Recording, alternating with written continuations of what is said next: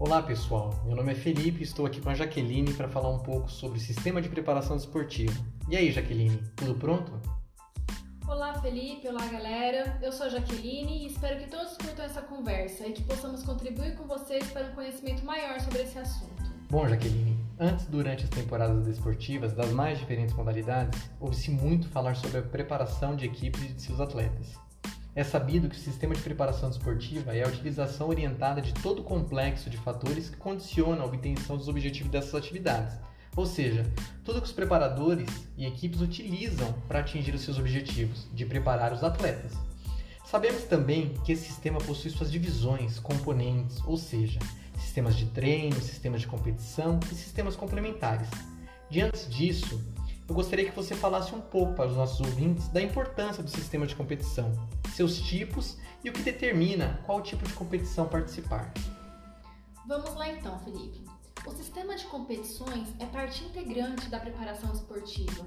Preparar o atleta ou a equipe para uma determinada competição é saber usar de forma orientada cada um dos sistemas, o de treino, de competição e de fatores complementares.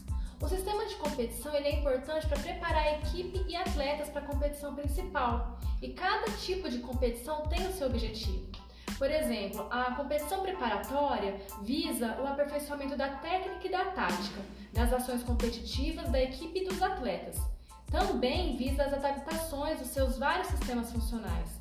O importante nesse tipo de competição é aperfeiçoar o que foi treinado. Já na competição de controle, ela avalia o nível de preparação atingido pela equipe ou atletas, tanto no aspecto técnico e tático, como no aperfeiçoamento das capacidades motoras e psicológicas. Não é importante ganhar, o importante é o treinador entender onde estão as fragilidades e virtudes da sua equipe, para melhor processo no próximo mês. A competição simulada, ela já visa a preparação direta da equipe ou do atleta, isso para a competição principal, no caso, é a participação em uma competição onde é rara a sua participação.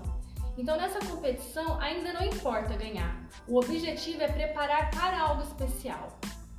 Temos também a, a, competição seletiva, que ela é a expressão do melhor potencial da equipe ou do atleta. Ressalto que nem todo atleta precisa chegar ao seu melhor potencial, uma vez que o seu melhor ele pode estar bem mais elevado do que a maioria dos competidores. Por fim, nós temos a competição principal, e nessa competição, obrigatoriamente é necessária a melhor capacidade de trabalho específico, requerendo assim um ótimo nível de preparação psicológica para as condições de competição. Foi para essa competição que eu me preparei. E nessa competição eu preciso estar no meu melhor nível técnico, tático, físico e psicológico.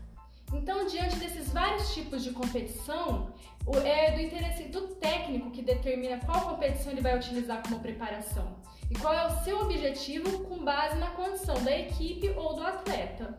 Ah, legal, Jaqueline, muito interessantes as colocações.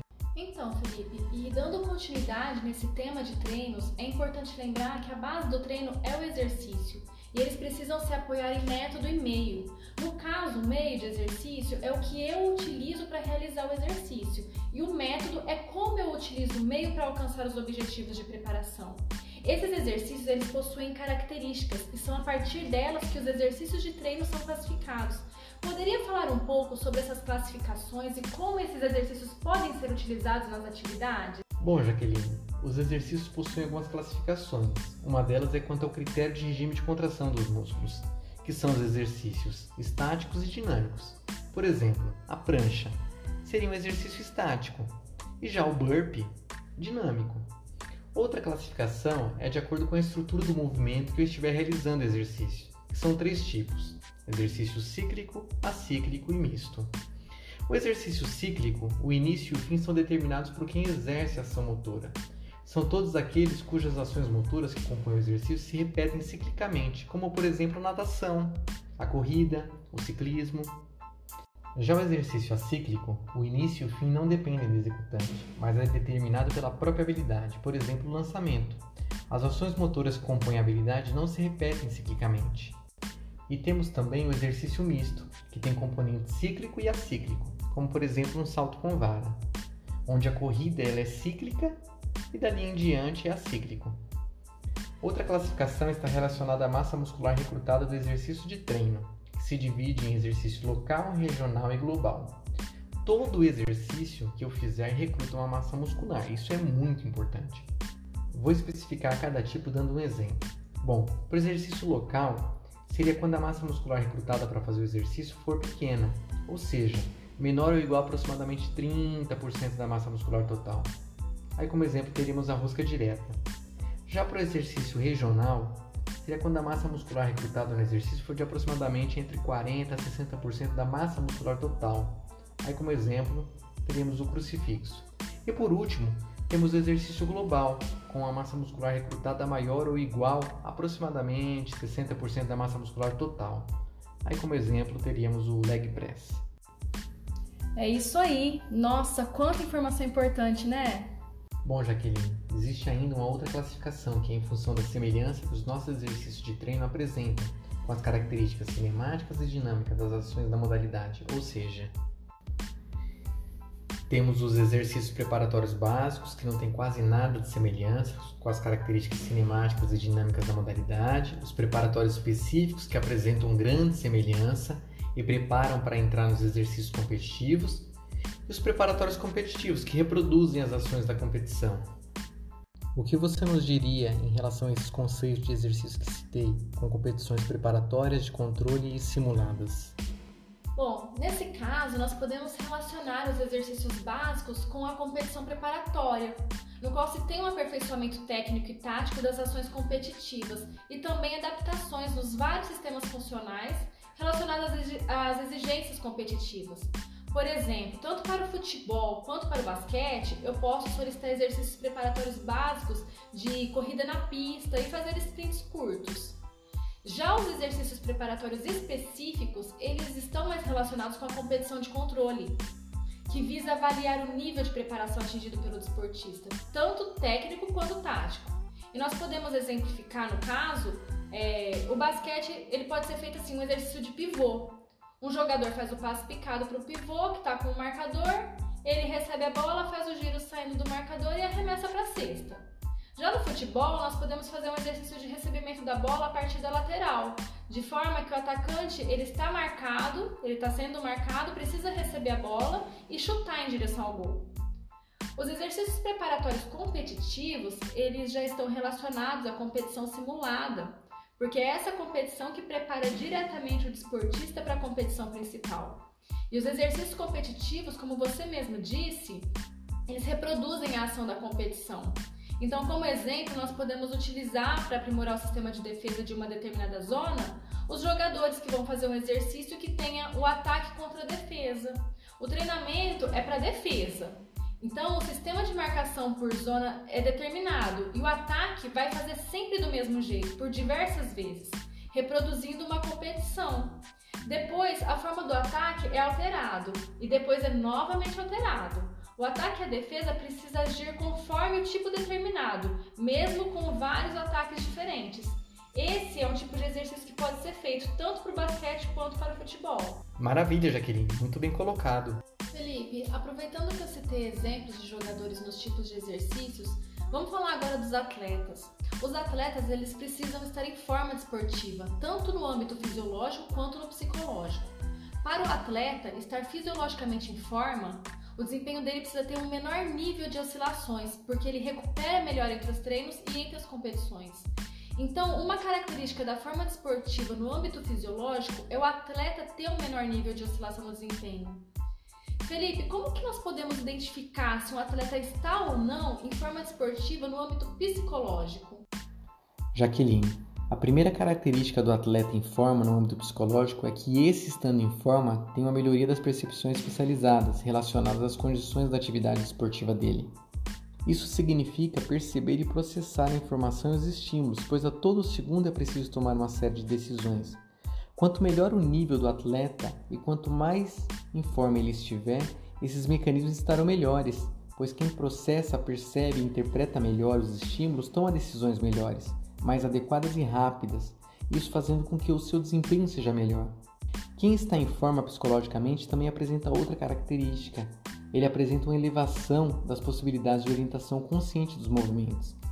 É um complemento, Na medida em que ele processa melhor, ele eleva as possibilidades dele de orientação consciente dos movimentos. Outra característica de quem está em forma psicologicamente é a predisposição emocional para as competições e para os treinos também. O atleta em forma é aquele que quer competir porque ele está bem preparado. Muito bom, Felipe. Estou adorando essa conversa. Legal, então vamos dar seguimento aos assuntos. Podemos denominar a carga de treino como sendo a solicitação funcional global imposta ao organismo pelos estímulos de treino. A carga de treino possui alguns componentes, que são a intensidade, volume, densidade e a frequência. Através da carga de treino, nós conseguimos provocar um estresse no organismo, forçando ele a se adaptar. A partir do momento que o equilíbrio do organismo é quebrado, ele se adapta, porque a exposição crônica ao estresse pode trazer vários problemas para a saúde. Então, o organismo, na medida em que ele é submetido aos estresses repetidos, ele promove adaptações orgânicas, mudanças morfológicas e funcionais advindas dos estresses de treino. Eu gostaria, Jaqueline, que você nos ajudasse com exemplos de como utilizar essas variáveis da carga de treino na musculação e em uma corrida. Certo, então vamos começar conceituando a intensidade de carga de treino. Intensidade é um componente da carga de treino e é o mais importante. Sempre que vamos montar um treino, a primeira coisa que o treinador precisa começar a definir é qual é a intensidade do treino no dia. Intensidade é o que denominamos a teoria do treinamento de qualitativo da carga de treino. Então, ele é um componente que determina a qualidade, se o treino é bom ou ruim. Se eu já tenho a intensidade correta para o treino, então eu vou dar continuidade nas outras variáveis, como volume, densidade, frequência. À medida que se elevam as capacidades funcionais individuais, o aumento do volume de treino assegura a continuidade do processo adaptativo, ou seja, eu não preciso nesse momento mudar a intensidade. No caso da musculação, por exemplo, se eu tenho uma intensidade de 20 kg para um volume de 20 repetições, à medida que esse organismo se adapta, eu altero o volume para 25 ou 30 repetições, de acordo com o objetivo, mantendo dessa forma o organismo em processo de adaptação. Já na corrida, a intensidade seria correr a uma velocidade de 12 km por hora, com o volume que é representado aí pelo tempo de 45 minutos. Para manter essa rotina de adaptação, eu posso alterar a variável volume para 50 ou 60 minutos.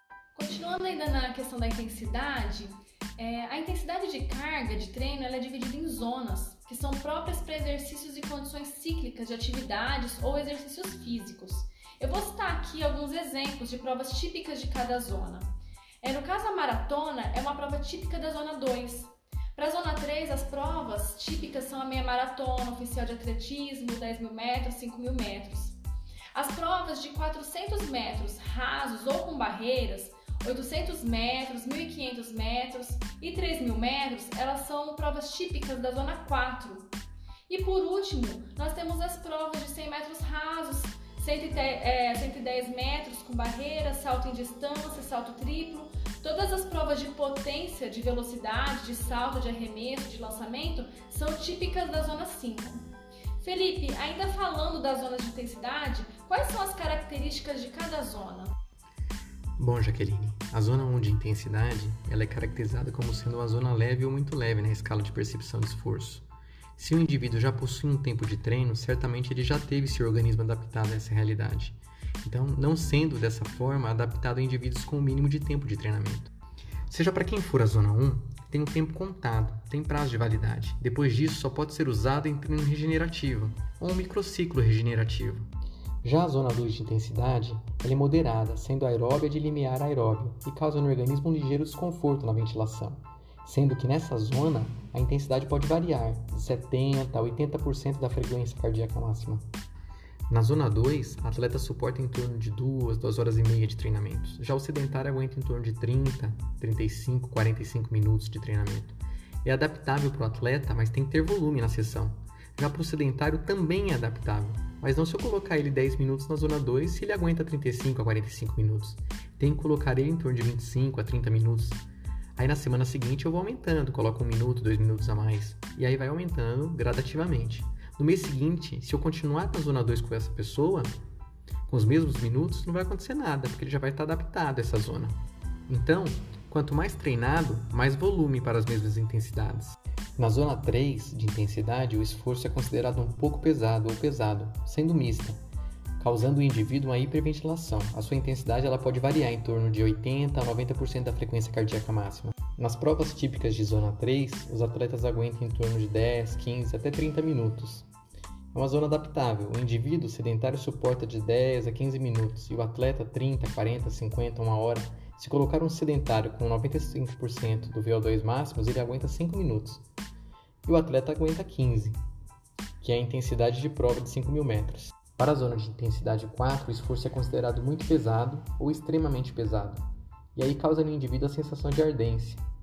A resposta da frequência cardíaca pode variar em torno de 90% a 100% da frequência cardíaca máxima. Um atleta suporta 3, 4, 5 até 10 minutos e o sedentário de 2 a 4 minutos.